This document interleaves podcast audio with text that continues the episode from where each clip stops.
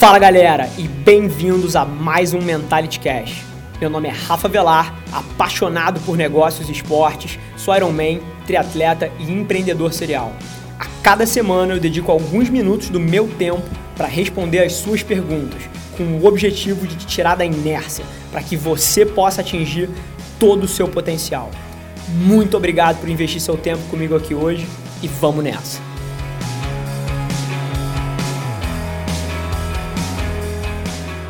O episódio de hoje eu usei por um único motivo. Para sufocar todas as suas desculpas que tem um trabalho fixo e diz que por causa disso você não pode perseguir os seus sonhos. Na boa, toma vergonha na cara e vai fazer por onde.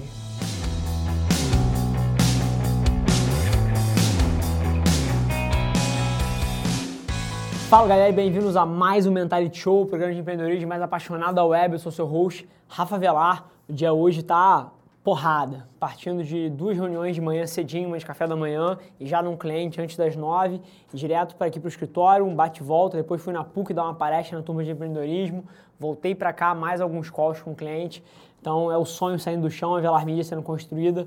By the way, tive um café da manhã fantástico com uma das pessoas que talvez componha o time aqui. Abraço para ele se ele está assistindo aí a live de alguma maneira, mas estou super animado com a possibilidade de trabalhar junto com ele.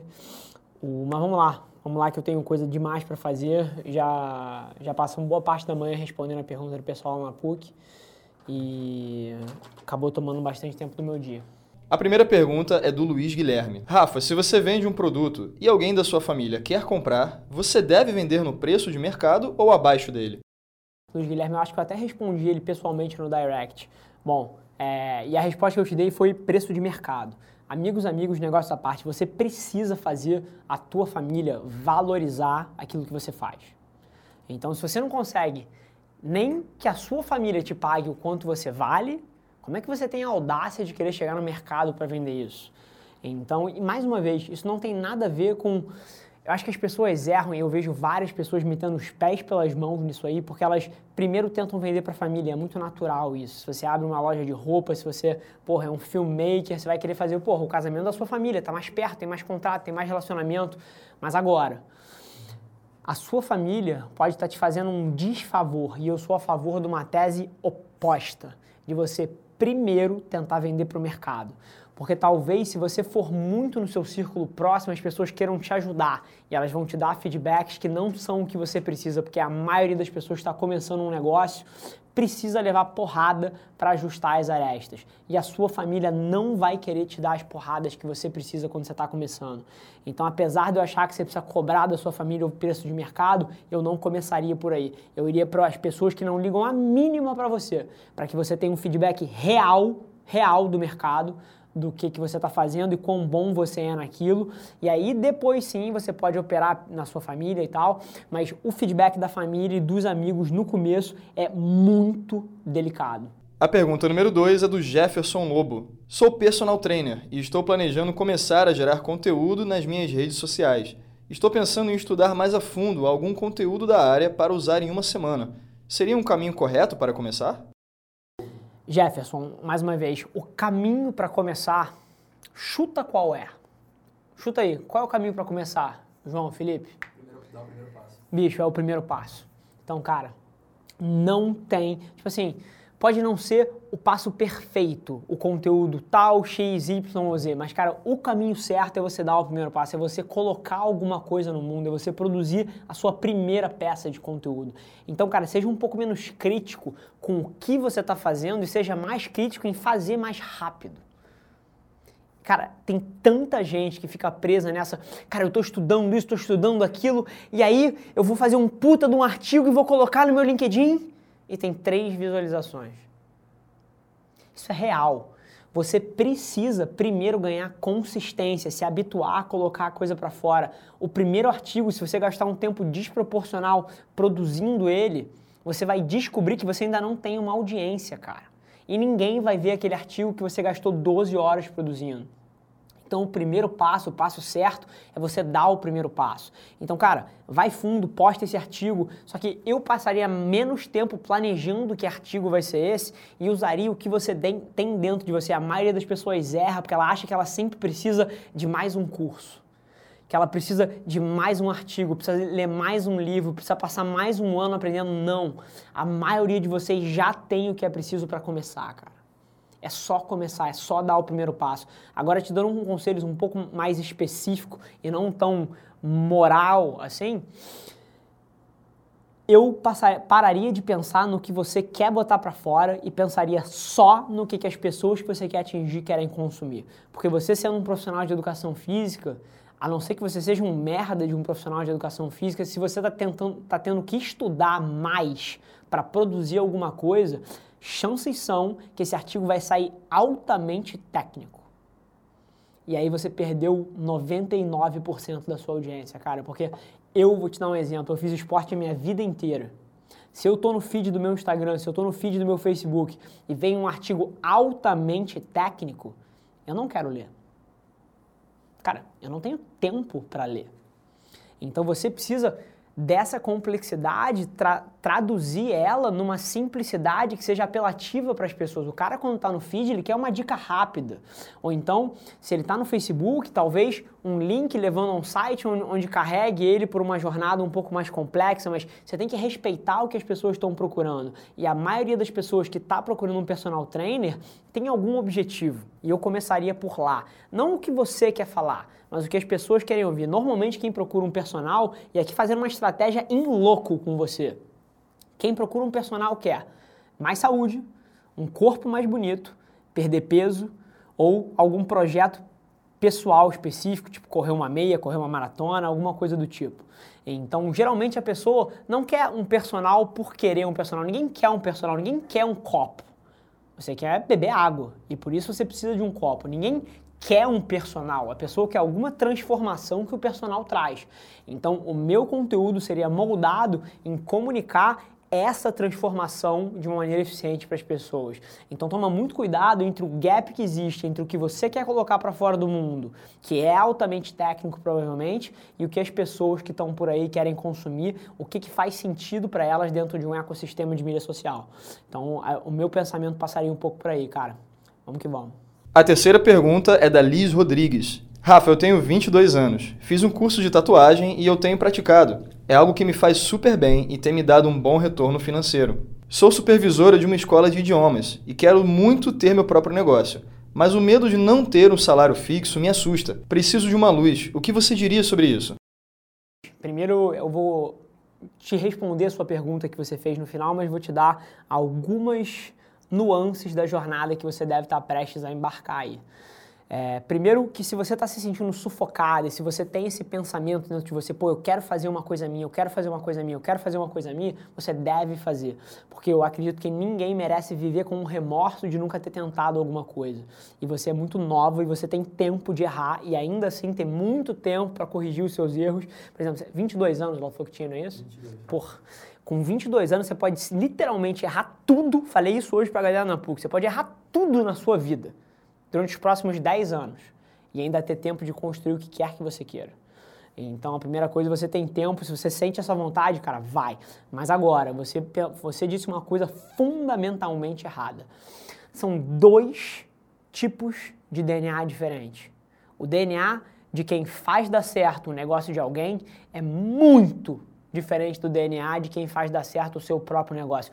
A diferença de pressão entre o número um de um negócio e o número 3 não é nem demonstrada pela matemática. É, é uma coisa absurdamente diferente. Um fundador, o cara que bota a grana dele na reta pelo negócio, versus alguém que executa alguma função dentro daquele time, mas que não perde nada se aquela estratégia der muito errado ou que não tem o dele tão comprometido e entrelaçado com o sucesso do negócio é muito diferente. A capacidade de você Vou dar um exemplo meu aqui, de eu conseguir botar a cabeça no travesseiro há três anos e meio atrás, com 3 milhões de dívida no banco, e dormir e estar tá aqui no dia seguinte, é muito diferente da capacidade dos meus funcionários que trabalhavam aqui e estavam ganhando o salário deles mês após mês. Então, é outro mundo O DNA do empreendedor é muito diferente. E eu não falo isso para te desencorajar de maneira nenhuma. Eu falo isso porque é real. E a narrativa que está sendo pintada é de que todo mundo pode, todo mundo deve, todo mundo vai lá e faz. Não. É muito diferente você ser o número 1 e o número 3, 4, 5, 6, 17. E mais uma vez, eu acho que a gente deve otimizar essa equação sempre para felicidade. Não para dinheiro, não para reconhecimento externo, para felicidade. E tem pessoas que não vão ser felizes comendo a quantidade de merda que eu como todos os dias. É simples. É tão simples quanto isso. Tem pessoas que não vão conseguir chegar em casa e ter um jantar sereno com a sua família com o nível de pressão que eu convivo. A pessoa simplesmente não foi feita do mesmo material que eu fui. E mais uma vez, eu não sou melhor nem pior, eu sou diferente. Mas, mas passa por você reconhecer quem você é, você se setar para o seu sucesso. Eu não estou falando que você é o tipo A ou o tipo B, mas você diz que se você consegue fazer o negócio dos outros dar certo, você também consegue fazer o seu, e isso é altamente errado. Mas agora, isso não significa que você não deve tentar, mas significa que você deve entender que são duas coisas diferentes. E mais uma vez, agora falando de dinheiro aqui. O número 12 do Facebook vai fazer mais dinheiro do que eu, Felipe e o João aqui a vida inteira juntos. E ele não precisou abrir um negócio. Então, se você está preocupada com o lado financeiro, você pode sim ser muito bem sucedida seguindo os passos de alguém que tem essa capacidade, essa boca enorme para comer cocô em escala, que é o que um líder precisa ter. Então, passa um pouco por aí o que eu penso, mas agora, o que você estava falando que você tem medo de não ter um salário fixo e por isso você não dá o próximo passo. Bullshit. É. Qual é o palavra favorita? É desculpa sua. Isso é uma desculpa. Você pode muito bem trabalhar no lugar onde você está durante 6, 7, 8, 10 horas e ainda ter 4, 5, 6, 7, 8 horas para fazer o que você quer fazer e para ter um negócio paralelo, um side hustle. E você começa assim. Felipe que está aqui na sala, João que está aqui na sala, trabalham comigo de segunda a sexta, no mínimo 10 horas por dia, e fazem frila final de semana. O que te impede de fazer isso para começar, para dar o primeiro passo? Nada. O que te impede de sair do teu job às 6 horas da tarde, às 5 horas da tarde, tomar um banho em casa e trabalhar de 6 da tarde às 2 da manhã? Ah, tá, você quer dormir mais. Mas bacana, você já fez a sua escolha. Você entendeu? E mais uma vez, eu não estou advocando por dormir, dormir pouco, por não ter lazer, mas eu estou advocando em você mapear o que você está me dizendo que você quer com as suas ações. E o teu job fixo não te impede de ter uma atividade paralela para começar um negócio. E se você tem a vontade de começar alguma coisa, agora é a hora, porque a hora que você tiver 42 anos e três filhos, essa escolha não é mais tão prática assim, porque você, porque tem gente dependendo de você e daquele salário fixo que você tem. E um movimento errado seu pode ser danoso não só para você, mas para a tua família inteira. Então, duas coisas. Se você quer tentar, não tem época melhor do que agora, ainda mais quando você é jovem, mas agora é uma desculpa você dizer que você não consegue por causa do seu emprego, mas você tem medo de perder o salário fixo. Mantenha o salário fixo, continua no teu job, mas agora gasta cada minuto fora dali para operar em cima do que você quiser. O resto todo é desculpa. Rafa, a quarta pergunta é do Lucas. Rafa, como eu posso chamar a atenção dos meus clientes para que sempre que eles tiverem algum problema na área que eu trabalho, lembrarem de mim? Show. Qual o nome do moleque? Lucas. Lucas, super obrigado pela pergunta. Foi no Face a pergunta? No Instagram. Instagram? Ah, tá trocado. Ah, aquele é o, aquele é do Instagram. Show. É, Lucas, duas coisas. Basicamente, para as pessoas lembrarem de você a hora que elas têm um problema, você precisa de duas coisas. Primeiro, você precisa ser bom.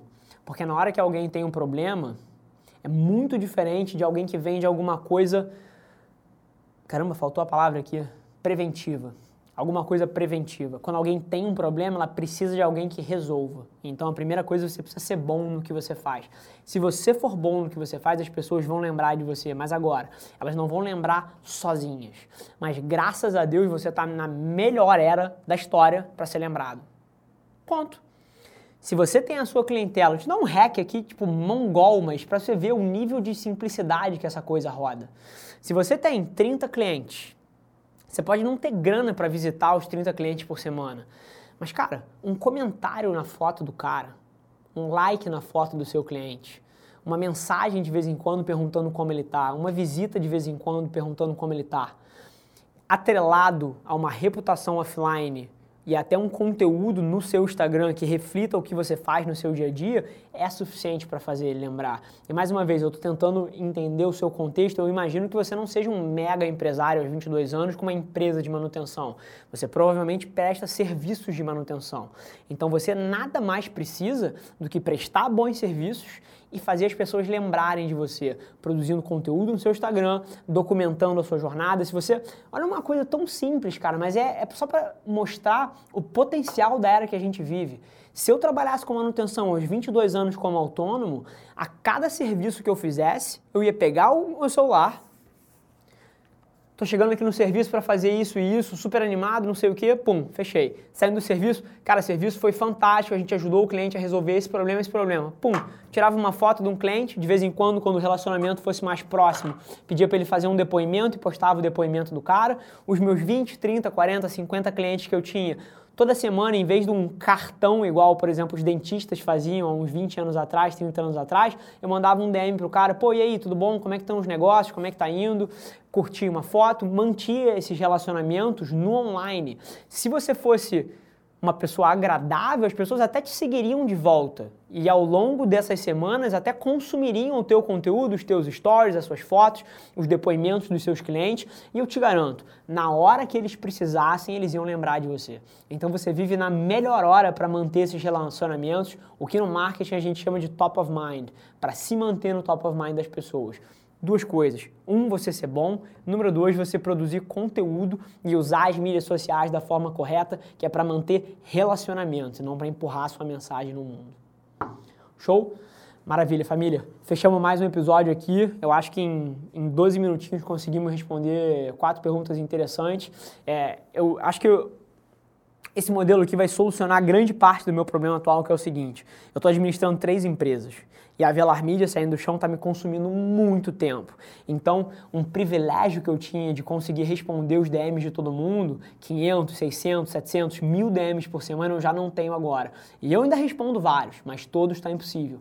Então, por isso, a gente dobrou a quantidade de mentality shows na semana, para que a gente possa responder mais perguntas da galera. Porque as respostas que eu dou no DM ficam só ali. E mais uma vez, eu adoro essa porra. Mas na hora que eu trago valor para Juliano no DM, o Fábio, o Augusto, o João e o Pedro, que tem a mesma dúvida que ela, são privados dessa resposta. E no Mentality Show, quando eu respondo a dúvida de um, essa resposta fica disponível para os outros 500 que têm a mesma dúvida. Então é por isso que eu acredito tanto nesse modelo e é por isso que a gente está dobrando o número de episódios na semana. A gente vai lançar, a live vai ser sempre segunda e quarta, né? E os, é isso. E os episódios vão ser lançados na terça e na quinta. Então é uma oportunidade aí para vocês terem valor em escala e terem acesso à dúvida dos outros que antes ficavam presas só no DM. Mas mais uma vez, super fã do modelo. Vou, vamos ver como é que isso rola aí, mas espero o feedback de vocês aí nos comentários do vídeo do YouTube sobre a opinião de vocês sobre esse novo modelo. Fechado? Deixe seu like, curte o vídeo, compartilha, se inscreve no canal que é super importante pra gente e a gente se vê na quarta-feira. Galera, por hoje é só, mas você não tem ideia de quanto eu aprecio você ter investido seu tempo aqui comigo. Muito obrigado. E lembre-se, se alguma coisa nesse conteúdo ressoou com você, ou se você acha que alguém que você conhece pode se beneficiar desse conteúdo, divide com ela. E não se esquece de seguir as nossas páginas no Instagram e no Facebook para ter acesso a conteúdos exclusivos diariamente. E eu te proponho um desafio. Vamos colocar esse podcast no top 100 do Brasil? É só ranquear a gente com 5 estrelas que a gente vai estar um passo mais perto desse sonho.